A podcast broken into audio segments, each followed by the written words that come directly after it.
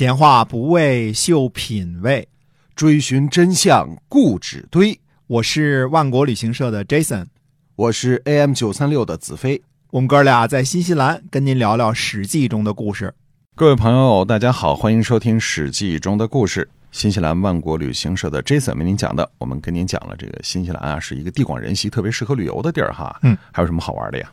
哎，新西兰呢，其实气候环境呢就是多样啊。我们讲很多呢，就是讲，比如说中部有地热，对吧？对。然后南岛呢有冰川湖，嗯，有各种各样不同的地貌。到了南岛西南端呢，还有峡湾，嗯，所以它各种各样的地貌呢非常的丰富，气候变化呢也非常的大。什么季节来呢？大家都想到这是一个从亚热带到寒温带跨了好几个气候带的一个国家，嗯啊，所以要好好玩呢，其实要花点时间。到了最北部那边呢，几乎常年都是亚热带的气候啊哎，不怎么冷，对全年 T 恤就就行了，对啊，很舒服哈。很舒服嗯，对的，嗯，所以呢，有各种各样不同的玩法。当然，您说我只想捡最精华的玩，那就是通常人们所说的十天左右、十一天啊，对，南岛待个六七天，嗯北岛待个五六天，嗯，嗯，那就是浅尝辄止的一种玩法。哎，呃，还是挺大的一个国家的啊对。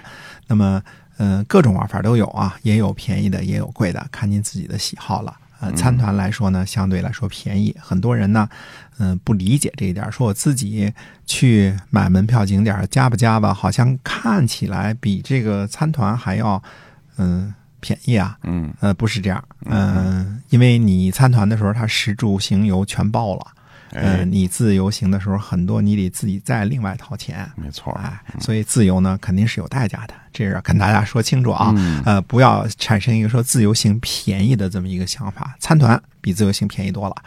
呃，当然你说很多人说我不愿意参团，那是个人的选择，对吧？这个没没办法的啊。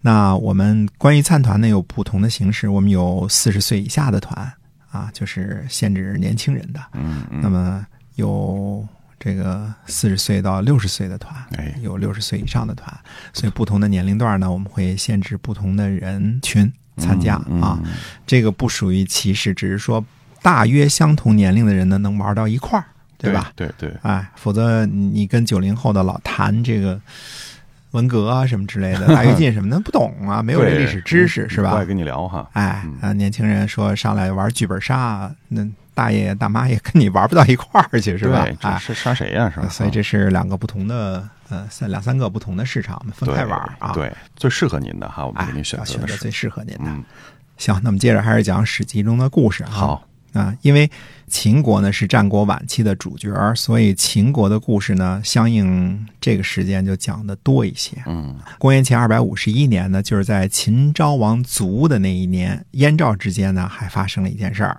呃，也算是一件大事儿。嗯呃，当时燕国当政的是燕王喜，这是燕的末代君主，也是亡国之君，就是著名的燕太子丹的老爸。哦，哎，这燕国也好长时间没提了啊。哎，燕王喜让利府带着百金去给赵孝成王祝寿。利府在邯郸喝了三天大酒，嗯，回到燕国之后报告说呢，说赵国的壮年都死于长平之战，孤儿呢都还没有长大，可以伐赵。哟赵国这酒算是糟蹋了。燕王喜就召集昌国君乐坚询问说：“你觉得伐赵怎么样啊昌国君乐坚和乐毅，他俩有什么关系吗？？”呃，乐坚是乐毅的儿子，哦乐毅呢写了封著名的书信嘛，嗯对吧？？之后呢，燕王又恢复了乐毅的封地，让他的儿子吸了昌国君的位置。嗯，那乐坚他怎么认为啊？乐坚说，赵国是四通八达的这么一个国家，呃，赵国的民众呢都喜于兵战，不能和赵国打仗。燕王喜说呢，我用两倍的兵力可以吗？乐坚说不可。燕王喜说，我用三倍的兵力呢？乐间说还是不可。结果燕王喜呢大怒，呃左右的人呢都认为燕国可以伐赵，嗯于是呢，燕国起兵六十万伐赵。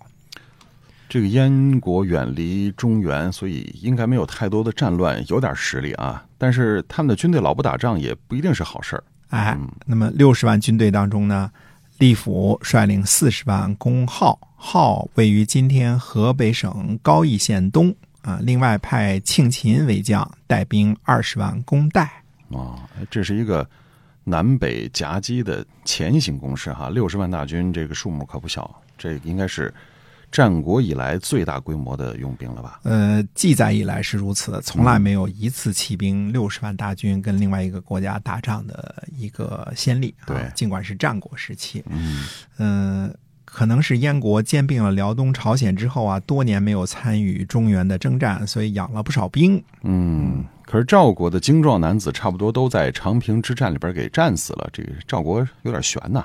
哎，赵国派廉颇率领八万人迎击利府，让乐乘率领五万人去抵挡庆秦。嗯，这人数差的有点悬殊哈。但是兵在精而不在多，赵国照样把多于自己四五倍的军队啊，燕国的军队打得落花流水，满地找牙。嗯，廉颇的军队呢，还杀了燕军的主将利府，喝了赵国的酒，还来侵犯我们，是吧？啊，对，没命了。于是赵国呢，就趁机进兵燕国，包围了燕国的都城。燕国请求割让五个城池求和，赵国答应了。燕国这事儿做的有点自讨没趣儿哈，而且想当初燕国就是在赵武灵王的支持下才复国的，又是后来这个赵国换地帮助燕国渡过了难关。那么再后来，燕国讨伐齐国的时候，也最主要是借赵国来发兵。那么燕王喜这事儿做的有点不地道哈，老是干这种事儿。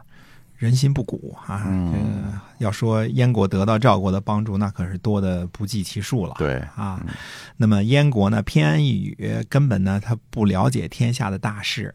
就算是打赢了赵国，甚至灭了赵国，那不是马上就跟秦国接壤了吗？那你还能打得过秦国吗？还能攻攻击到陕西不成？是吧？嗯，那么。呃，燕国呢这么多年没有擒获，还不都是因为赵国在西边挡着呢？嗯呃，所以再说一遍啊，所谓的天下诸侯相亲、咸于兄弟的事情啊，这事儿根本就没发生过嗯啊，只是书生的意淫啊。燕国手握重兵，还挺令人含糊的。一打仗就暴露了其纸老虎的真面目了。赵国允许燕国割地求和，还是挺给他面子的。哎，是，如果换成是齐宣王、齐闵王，就没这么客气了啊。哎，对。那么廉颇呢，在长平之战呢被罢免主将的职位后，门客就都跑了。这回呢，廉颇打了大胜仗，啊、被赵孝成王封为信平君，官升代理相国。那些门客呢，又都跑回来了。廉颇说呢，呃，客退役，那门客们都请回吧。那么一个门客说呢，说，哎呀，先生，您见到这些事儿也都太晚了。天下都是以世道论交情的，先生您有势力，我们就跟从您；先生您没势力，我们就跑路了。您又有什么可怨恨的呢？嗯，这门客还真不要脸啊！不过倒是真小人，说的话都不假。哎，战国时期呢，固然有冯轩、侯嬴、毛遂这样有本事的门客，但是恐怕也有不少是混饭吃的。呃，士这个阶层呢，诞生于战国时期，都是些祖辈受供养的公子王孙，呃，大部分都会六艺，呃，驾车啊，呃，射箭呐、呃，有武功啊、又都学习过历史，背过《诗经。嗯，但是靠着战车上阵打斗的时代已经过去了，现在都是大规模的群殴，动辄出兵就是十万、二十万，对吧？这次燕国都是六十万，哎，呃，武艺再大呢，也没什么用处。那么文化、历史、艺术什么的也都没有什么用武之地。虽然百家争鸣，有很多人去追求学问，形成了不同的派别，但是真正在那个时代显达的人是研究什么纵横学说、讲故事去游说各国君主的人。但是，尽管各国游说的人士如过江之鲫，能够真正像张仪、苏秦和范雎那样取倾向之位的，也是寥寥无几，嗯，对吧？剩下的就只能去给贵族们当门客了。其实这些落魄的公子公孙啊，跟普通人也没什么大的区别，也是有的有本事，有的混饭吃，有的有道行讲究，有的也很不要脸。嗯嗯，对，其实门客也就是一个谋生的手段，是个职业而已，是一份工作嗯啊。这个阶层呢，诞生之初就注定了他们必须依附权贵啊。到了后世呢，就明话明说了，叫做学成文武艺，或与帝王家。或与是什么意思？就是卖给帝王家，就是找个工作的意思啊。嗯，尽管有很多混饭吃的，但是毕竟世人当中呢，也有很多的佼佼者，而且这些人呢，成了历史的主角。如果没有了这些个世人的存在，那战国的历史真的不知道该从什么角度去讲了。中国历史上呢，最有作为、最有骨气的，出自于这个阶层。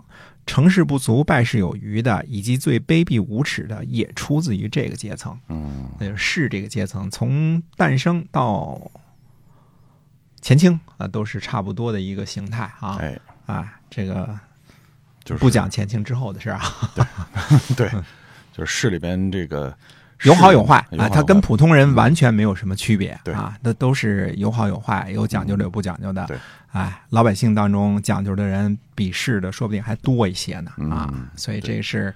嗯，怎么说呢？它就中国有这么一个特殊的阶层，嗯呃，在任何国家的历史上都没有这么一个阶层。是这个阶层啊，哎，是这个阶层，哎，就是有些受中国文化影响的，什么韩国这个、日本呐、就不算了啊。日本那个士还是武士，它也不是文士啊，这也是不一样的。对，现在的话说叫知识分知识分子，现在叫知识分子，对，嗯知识分子现在还是不是一个阶层都打问号了，因为嗯大家都成了普通他不是工人阶级的一部分吗？普通议员了，啊 对对吧？都可以入党，对对对对现在没什么歧视他们啊，对啊。